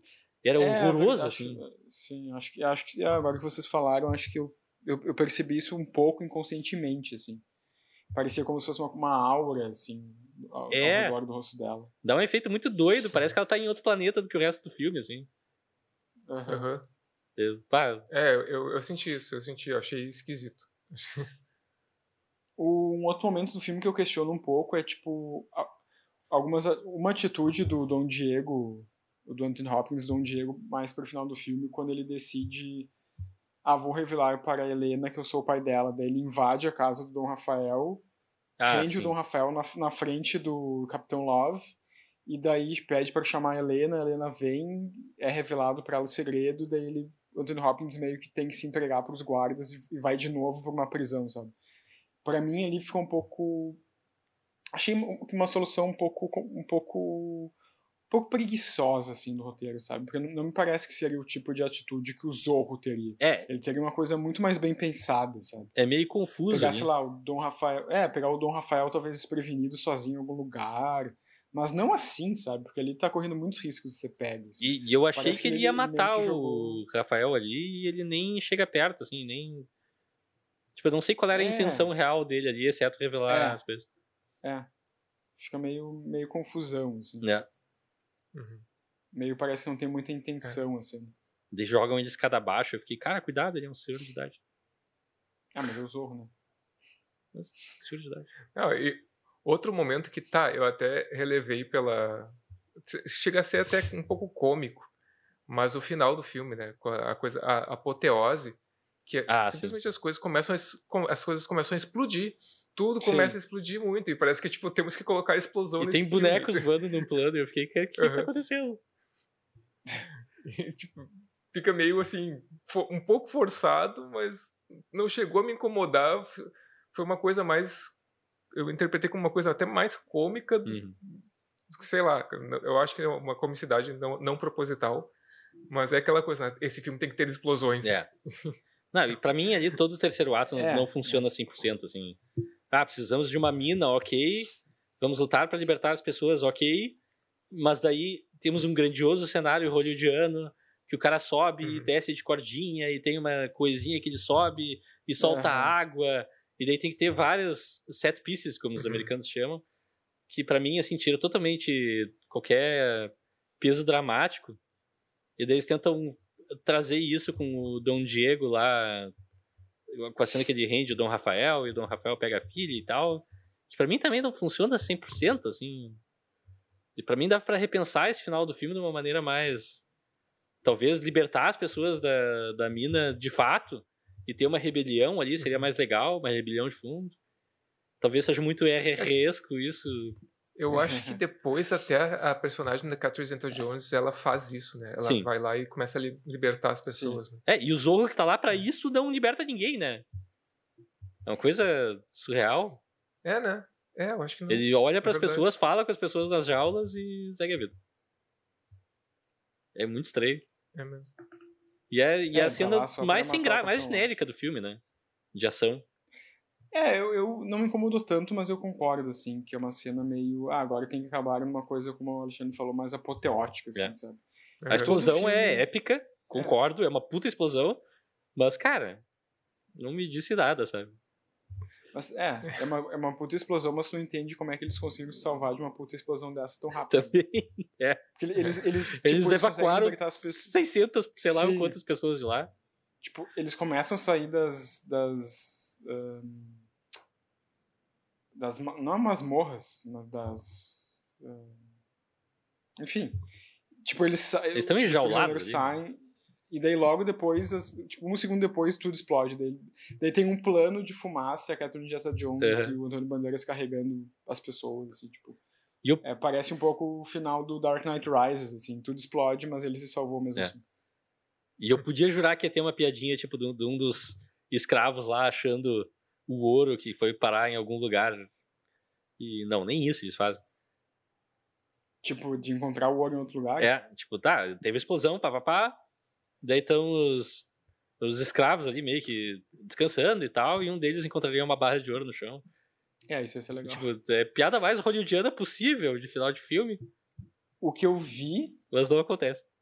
foi que o final ali, o final mesmo, tipo, da cena do Antônio Bandeiras e a Catherine Zeta-Jones com o filho, Ah, brega! Isso foi brega! é, achei meio brega também. Eu vou dizer que pra mim não precisava dessa cena. Pra mim, assim, a cena filmada- funciona, mas é muito brega. A ideia e a execução. Ela foi filmada três meses depois do término das filmagens. Que legal! Porque eles acharam que o final da, com a morte do Anthony Hopkins foi, era meio. Sabe, muito triste, assim. Ah, vamos colocar outra coisa, assim. Mas eu achei meio. Eu não sei, eu não gostei muito, assim, também. Eu- a primeira vez que eu assisto esse filme, essa cena não me, não, não me agradou muito, porque eu também achei um pulo temporal muito grande. Sim. E também meio. É, não precisa É, pra- de tudo isso, assim. É, Pra mim, seria mais legal ter uma cena tipo: ah, salvamos todo mundo, Anthony Hopkins morreu, estamos tristes, ok, fade to black. Daí corta pra alguma coisa acontecendo em algum lugar, pessoas sendo oprimidas, o Zorro aparece, salva todo mundo, Sim. desenha o Z na, na roupa de alguém, e daí o Z vira um Z em chamas e crédito, sabe? Por Aham. que não? Pra mim isso funcionaria. Porque o filme tem muito mais energia ok, esse é um novo Zorro, é uma nova era e não sei o quê. Corta pra ele tendo um filho e, é que nem o começo do filme tu fica, tá, ele tá se aposentando É, um agora, é, espe- isso que vai acontecer? É um espelhamento, é um espelhamento do, primeiro, do começo do filme, né? Mas... É, mas fica aquela energia, tá, o Zorro, a gente viu surgir e ele já tá se aposentando agora, parece. Não, não, pra mim, eu não, não tive essa ideia de que ele tá se aposentando. Que ele, ele continua na- muito nativo, mas. É, achei o final meio, meio, meio cafona, até, um pouquinho, assim. Eu, ach, eu fiquei com a impressão mais do Rafael, que ele tava. Que ele tava contando a história do Zorro como se isso fosse uma coisa do passado já, sabe? Né? Ah, pro, pro filho dele. E eu fiquei com essa impressão, assim, de que, Aham. que ele mesmo tava com saudade daquilo que ele fazia, sendo que ele acabou de, sei lá, ele tá. Poderia estar nativo ainda. Né. Ou dá pra fazer o final o Batman Begins, corta para a delegacia de polícia. Ah, perdemos o que o sargento Garcia, tu é o próximo Uhum. na linha. Ele olha pra um cartaz de procurado do Zorro e diz: ainda pego esse cara. Sim. Por que não, né? Talvez e seja fica legal. o gancho pro próximo filme. É. Que teve o próximo filme, né? Tu chegou a assistir a, a Lenda do Zorro, Leonardo? Bah, cara, eu vou, eu- eu vou dar aquela minha resposta que eu sempre dou. Eu vi partes. Não, eu acho, cara, eu Assinem no eu- cartão eu de bingo de vocês. Eu tenho a impressão, cara, eu acho que eu. Eu acho que uma vez eu comecei a ver, intencionalmente, assim. Ah, E- eu quero ver esse filme. E eu não consegui continuar, porque é muito ruim. É muito ruim. E o Leonardo é um fã de Zorro, vamos ser bem claro, bem claro Sim, não, o cara, comparado com a máscara do Zorro, é uma coisa atroz. assim. Mas é bem depois, é anos 2000 e alguma coisa já, né? Eu acho que é 2007. Acho que é 2007. Quase uma década depois. É, é, e- é, eu também achei um timing ruim, sabe? Uhum. É, isso é uma coisa que eu tava falando com o Alexandre antes do da a gente começar a gravar, mas que é interessante, né? Que eu me dei conta quando a gente tava conversando ali, coisas randômicas, e me dei conta que esse filme do Zorro meio que encaixa numa época que tava tendo um- não quero dizer um revival porque não chegou a isso, mas um burburinho de filmes mais eh, faroeste em Hollywood de novo. Faroeste pop, assim. Hum. Teve o Maverick na mesma época também, com o Mel Gibson. Hum, Teve o Rápido e Mortal do Sam Raimi, que também é um filme de faroeste com a Sharon Stone e tal. Teve As Loucas Aventuras de James West, duas vezes da mesma época. Tipo, é, o Velho Oeste sim. meio que tava no subconsciente, assim, e o Zorro não é exatamente Velho Oeste, mas se encaixa, né? Sim, um pouco, um pouco, é. É. E, cara, daí passa isso pro meio, quase 2010, assim, não faz sentido. É, Que daí o faz, Hollywood já tá em outra vibe, outra batida. Aham. Eu sei que há uns anos atrás tinha uns boatos meio fortes que iam fazer um novo filme do Zorro, mas esse é um Zorro futurista, assim. E até tem uma. Tem no YouTube meio que um. Zorro 2049. Não, um, um mini clipe, assim, de, de- do conceito do que seria, o- viria, viria a ser o filme, assim. Uhum.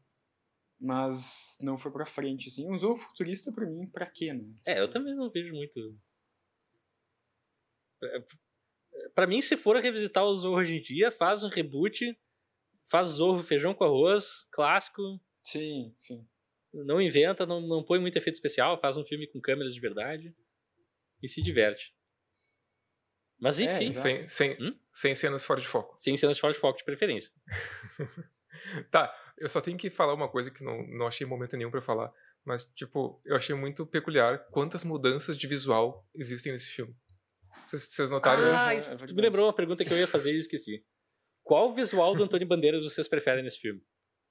Que ele começa barbudo, O, daí, o cavanhaque com a perinha aqui daí embaixo. ele fica eu bigodon, É, eu também. Sim. E daí ele fica bigodinho. E daí a gente descobre que bigodinho nem existia, ele tira fora, assim. puf. Aham. E daí Ah, é... também, o bigodinho e o. E o, e o... E a É, barbichinha vocês aqui preferem A também. bi- bichinha, a perinha. É, mas vocês preferem o bigodão ou o bigodinho? Bigodinho, bigodinho. Não, mas cal- calma aí. É. Qual é o bigodão e qual é o bi- Logo, o bi- logo o- que eles o cortam... bigode, o bigode com o cavanhaque aqui. com a- Sim, mas é que tem dois momentos. O... Tem dois momentos. Logo que ele corta o- a barba do, do, do- do Antônio Bandeiras, ele fica bigodão Uhum. e o cavanhaquezinho. E depois, quando ele se infiltra na mansão, que eles têm que ser chique, não sei o que, ele fica com o bigodinho. Sim. Sim, a, a- primeira vez que, que ele é zorro, quando ele tenta roubar o cavalo, ele tá com bigodão. Pra mim, o Eu o bigodão bigodinho. é, é, o, é o look. Tinha que ser o filme Prefiro inteiro. bigodinho. Pois é, Bigodinho, eu acho né? que eu. Acho que é o bigodão que eu prefiro. E do Anthony Hopkins, e do Anthony Hopkins. Qual o look? Ah, Eu gosto do, do Ah. cabelo comprido. Eu, eu prefiro com, com barba também, é. ca- eh, Bigodinho, barbichinho e cabelo comprido. É. Como ele tá logo que eles se encontram. É isso, É. né? É. É, é. Que ele parece mais um, um dom mesmo. É, um, Uhum. um- Esse teria sido o Zorro 20 anos atrás. É. assim. Pois é, no meu imaginário, o Zorro tem bigode. Sim, Pois é, também. quê. É, é verdade, o do Antônio Bandeiras não tem, né? Não tem. É verdade. Quando ele, quando ele tá de Zorro, mesmo com o traje de Zorro, É ele tá sem verdade, bigode. É verdade. Cara, bunda de É, bebê. E é uma falsa, uma, falsa, uma falsa memória que eu tinha, que eu lembrava dele com, com bigode. Também. Talvez fosse até, até mais interessante se quando ele fosse o Zorro, ele usasse um bigode falso. Né? É. E quando fosse o Alejandro de la Vega, ele não usasse o bigode. Sim. É, é basicamente seja. a versão Velho Oeste daquele óculos que tu botava que fica- ficava narigão e bigodão. Sim. Sim. É verdade.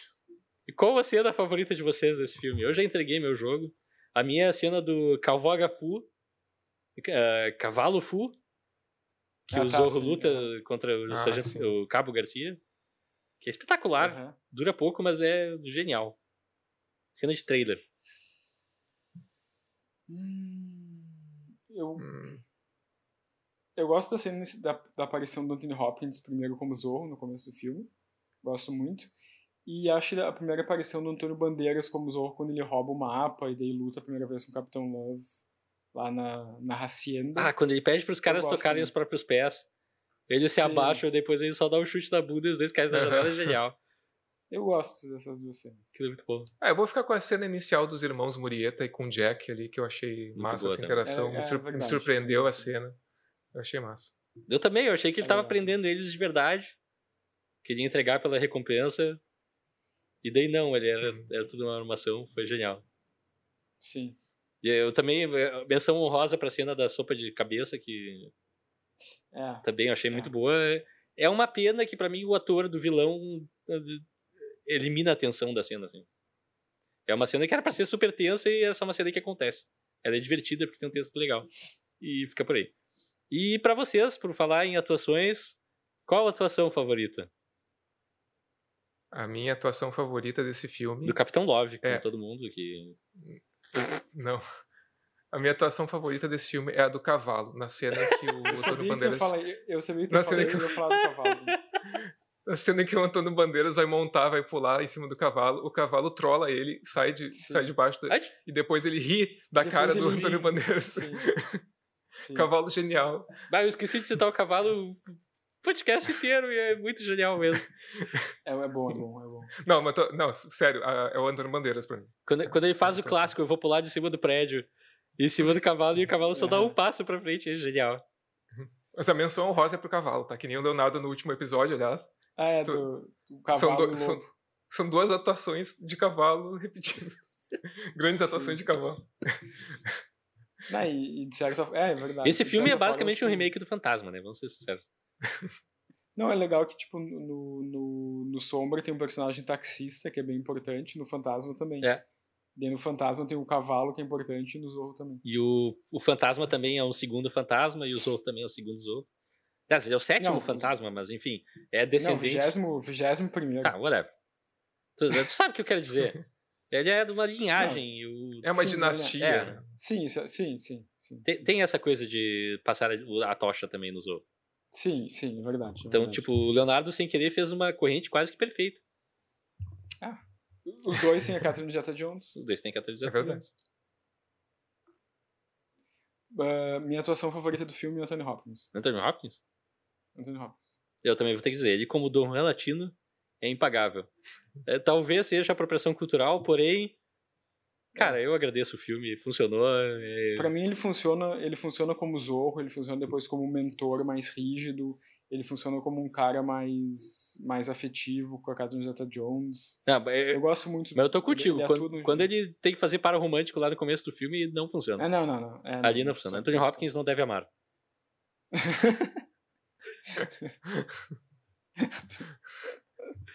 Com isso, E que filmes vocês recomendariam pra quem assistiu e gostou do A Lenda da Máscara do Zorro? Não, a Máscara do Zorro. não, a máscara. Bah. Uhum. Cara, é assim, foi difícil para mim, então eu não consegui pensar em um filme diretamente ligado com ele. Então eu vou, eu vou fazer uma menção aqui a um filme que eu acho que eu fui um pouco injusto no lançamento, até quando, na época que eu tinha Twitter. Eu tuitei que eu não gostei Processo. tanto assim do filme. Não, que é o Dor e Glória do Almodóvar, um dos últimos do Almodóvar, que na, quando eu vi, eu achei, tipo, eu não tinha gostado tanto, mas depois foi daqueles filmes que eu fui pensando e às vezes acontece isso, né? De tu ver um filme na hora tu não Sim. gostar tanto e depois tu pensar sobre ele, ah, é legal é, isso. Às vezes a gente tem que digerir um e... pouco o texto. Exato. É um filme meio autobiográfico, assim, do, do Almodóvar. Ah, é o Fablemans do Almodóvar? Retiro que eu disse. Não, não, não, não, não, não, chega a ser assim. Mas é, é o, o, Fel, o Bandeiras tu, faz um cineasta e tal. Tu viu Fablemans? Não, não vi. Eu, ah, então tu não pode. Não... Eu, eu, não vou ver esse filme nunca e vou falar mal o resto da minha vida. É, eu, eu também tô meio nessa, eu também tô meio nessa. Não, é totalmente autobiográfico. Acho que tem, tipo, o Almodóvar se coloca, acho que se coloca ali, mas não é, não chega a ser uma biografia dele. Sim. Então, é, é, mas é interessante, e o, e o Bandeiras está muito bem nesse filme também. Então, fazer o link aí com Bandeiras e recomendar esse filme. Massa. Eu vou falar, cara, assim, não é uma comparação em termos de qualidade, mas eu acho que a, o espírito do filme me lembrou muito dois filmes, assim. Primeiro, Piratas do Caribe, eu fiquei o tempo inteiro com aquele filme, bah, tem alguma coisa no tom que me lembra muito. Mas o filme que mais recorrente, assim, com cenas um pouco parecidas, o setting é bem parecido, até citei antes. Eu queria me guardar para não citar, mas acabei resvalando. É As Loucas Aventuras de James West, que eu acho que faz uma sessão dupla com uhum. o Zorro, assim, ó, fantástica. É um filme muito mal falado, meio fraco, mas ele também aborda temas pesados de maneira divertida. Tem o Will Smith sendo Will Smith. Tem o, o nosso diretor favorito lá fazendo o sidekick. Então assistam as loucas aventuras de James West. Depois assistam o vídeo do Wild Wild West do Will Smith no YouTube, que é melhor que o filme, inclusive. Nosso diretor favorito fazendo sidekick, quem é esse? É o Kenneth Branagh. Ah. Bom diretor. Ah. Se não viu o Hamlet é, dele, assiste. É um pouco difícil de achar hoje, Sim. que acho que é um filme que não saiu do VHS ainda. E Leonardo gosta tanto de Hamlet que ele foi embora. oh não, o fantasma tá me olhando. Tá, Leonardo, uh, a bola tá contigo. Recom... O filme que eu vou recomendar. É pra hoje, é tá? O podcast a gente tem que terminar a certa altura. Tu tá me ouvindo? Tô. Normal? Não, pode falar. Posso falar então? Pode. Obrigado. Obrigado por esse espaço para eu poder falar. Tá, de nada. Um, a, a, minha recomendação é um filme de 99, também com Antônio Bandeiras, chamado O 13 Terceiro Guerreiro. Ah, excelente filme. Sem ironias, Faz eu adoro esse, filme, adoro esse filme. Eu tenho que reassistir esse filme. Tem minha cena favorita de, de pessoa aprendendo linguagem. Não sei se tu lembra Sim, disso. Sim, que ele tá ao redor da fogueira. É, que ele vê pessoas falando uma língua que ele não entende e aos poucos a gente vai vendo essa língua se transformar em inglês no filme, que é a língua que é considerada a nativa, por assim dizer. E de repente, pum, ele começa a entender o que tá todo mundo falando. Eu achei muito genial, assim. É um momento eu, eu inspirado. eu me lembro muito dessa cena. A cena que eu mais me lembro desse filme é essa. Né? E que nota vocês dariam para a Máscara do Zorro? Alexandre, quer uhum. começar? Tá. Cara, eu, vamos ver, vou ser generoso com o filme. Eu gostei do filme. Uh, acho nota que uma nota. Alexandre Gudieto tem que dizer que vai nota... ser cruel, eu quero ver isso ainda. Tá. Não, uma nota 7 tá bom pra esse filme. Eu acho que fica uma nota Pá, 7. Eu, eu, eu juro que eu anotei antes, tá? Eu escrevi 7 aqui também. Pra, pra mim é um filme assim. É é, para mim, 7 é a média, tá? Eu vou deixar bem claro. Eu era num colégio mais, rígido, mais rígido. Então tá. é um filme, assim. É, é um bom filme hollywoodiano da década de 90. Meio que um exemplo quase que de, de textbook do que seria, assim. E a abertura de PlayStation 2 me faz respeitar mais ainda. Te faz deixar abertura E o final, é. o final com chamas para tudo que é lado, eu, cara, é meu sonho. Quanto tempo eles demoraram para renderizar aquela aquela sequência de créditos da década de 90, eu não quero nem saber. Bah, sim. Quantos sim. clipes de fogo tu tem? Ah, eu tenho uns 20 aqui. Tu quer, usa uns dois, três? Não, todos. Não para de botar mais fogo. Traumas de um montador, traumas de um editor.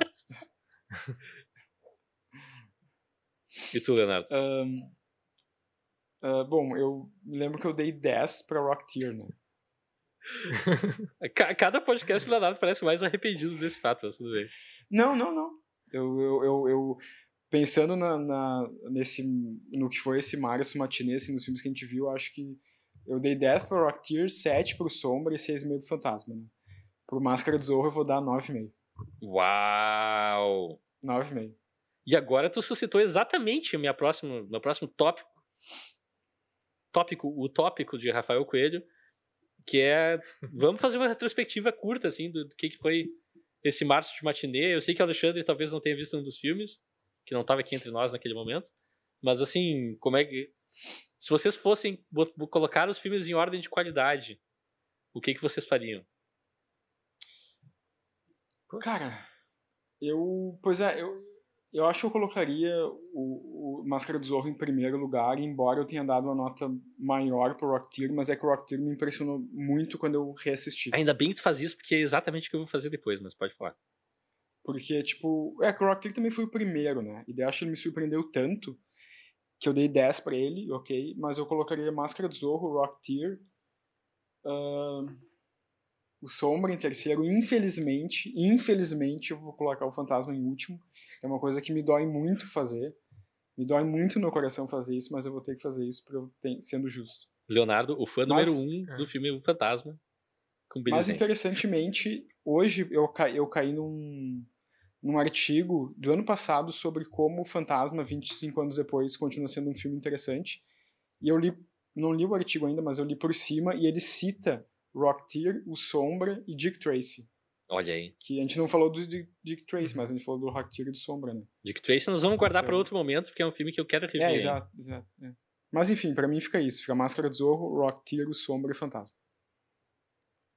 Eu não, não cheguei a assistir o Rocketeer, não participei do, do episódio, mas dos três que eu participei, eu acho que é a Máscara do Zorro, ah, os, o Sombra e o Fantasma, acho que é isso. Uhum. Bah. Eu, pra mim, cara, eu acho o Zorro talvez seja o melhor. Tecnicamente falando, é o melhor filme desses quatro.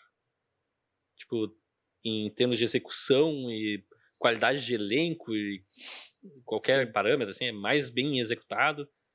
Mas, pá, pra mim, Rocketeer é, é um.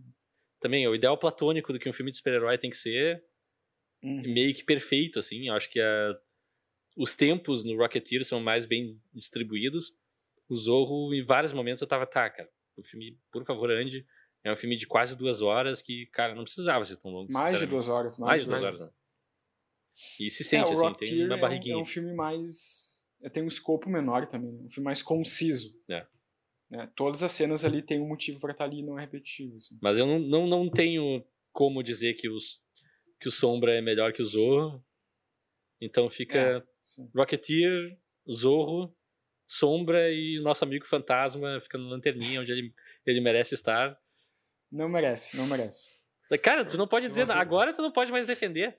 Tu fez a mesma Posso, coisa, sim. tu botou ele em último. Não, mas eu, infel... mas eu me dói, me dói fazer isso. Leonardo, o, Fantasma, meu filme favorito de todos os tempos. Nota 3. Não, eu dei nota 6,5. Tá, mas eu eu posso voltar com o coração agora? Se eu voltar com o coração, Cara, vai ser o fantasma. É o teu espaço, tu faz o que tu quiser. Não, eu, vou, eu votei de uma maneira mais racional, mas se eu votasse com o coração, seria o fantasma, a máscara do Zorro, o Sombra e Rocketeer. Tá? Seria quase o oposto. É, inverteu a tabela. E vocês que estão nos ouvindo são bem-vindos também a deixar suas listas de ranking do Márcio Matinê, opiniões gerais são bem-vindas. Eh, nós voltaremos semana que vem para falar. eh, a gente revela já? Vamos revelar, né? A, A nova tem- corrente. Não, Ah, não tá. é a nova corrente ainda. Não é nova não é corrente? nova corrente. Não é nova corrente? Eu Não. não tô Ah, sabendo. não, não, não é. Não, é tem verdade. um episódio não é. especial antes. quer dizer, que Ah. Não é um episódio especial, mas é um episódio muito especial. Que semana que vem É marca o lançamento nos cinemas do filme Super Mario Brothers. Animação, super alto orçamento. Parece ser um bom filme, não sei. Eu não gosto muito do, do, E nós atores. recebemos uma, uma cópia adiantada do filme e vamos fazer em primeira mão uma análise do Super Mario Brothers. Só que não. Só que não. A gente vai ver o Super Mario Brothers de 1993, que a Nintendo não quer que tu saiba que, tu exi- que existe. Então, eu acho que vai ser um dos episódios mais épicos desse podcast. É um filme que eu tenho um carinho enorme, apesar de ser um lixo total. Mas assim, ó, pensa num lixo forte. É Super Mario Brothers, então eu convido vocês a dar pulos de alegria com a gente essa semana que E procurar cogumelos. venham montados nos seus dinossauros.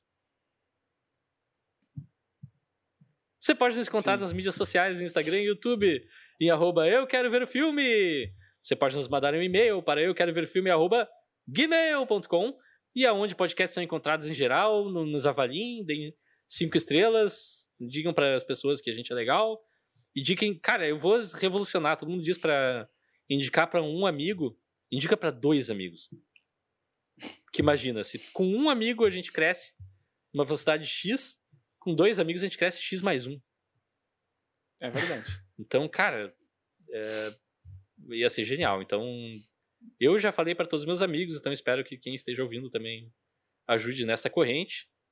E até semana que vem, alguém quer dar uma mensagem de despedida baseada no Zorro? Ou Não, sobre depois a vida? dessa aula de, de matemática do Rafael, acho que a gente pode se despedir com um Z de Zorro.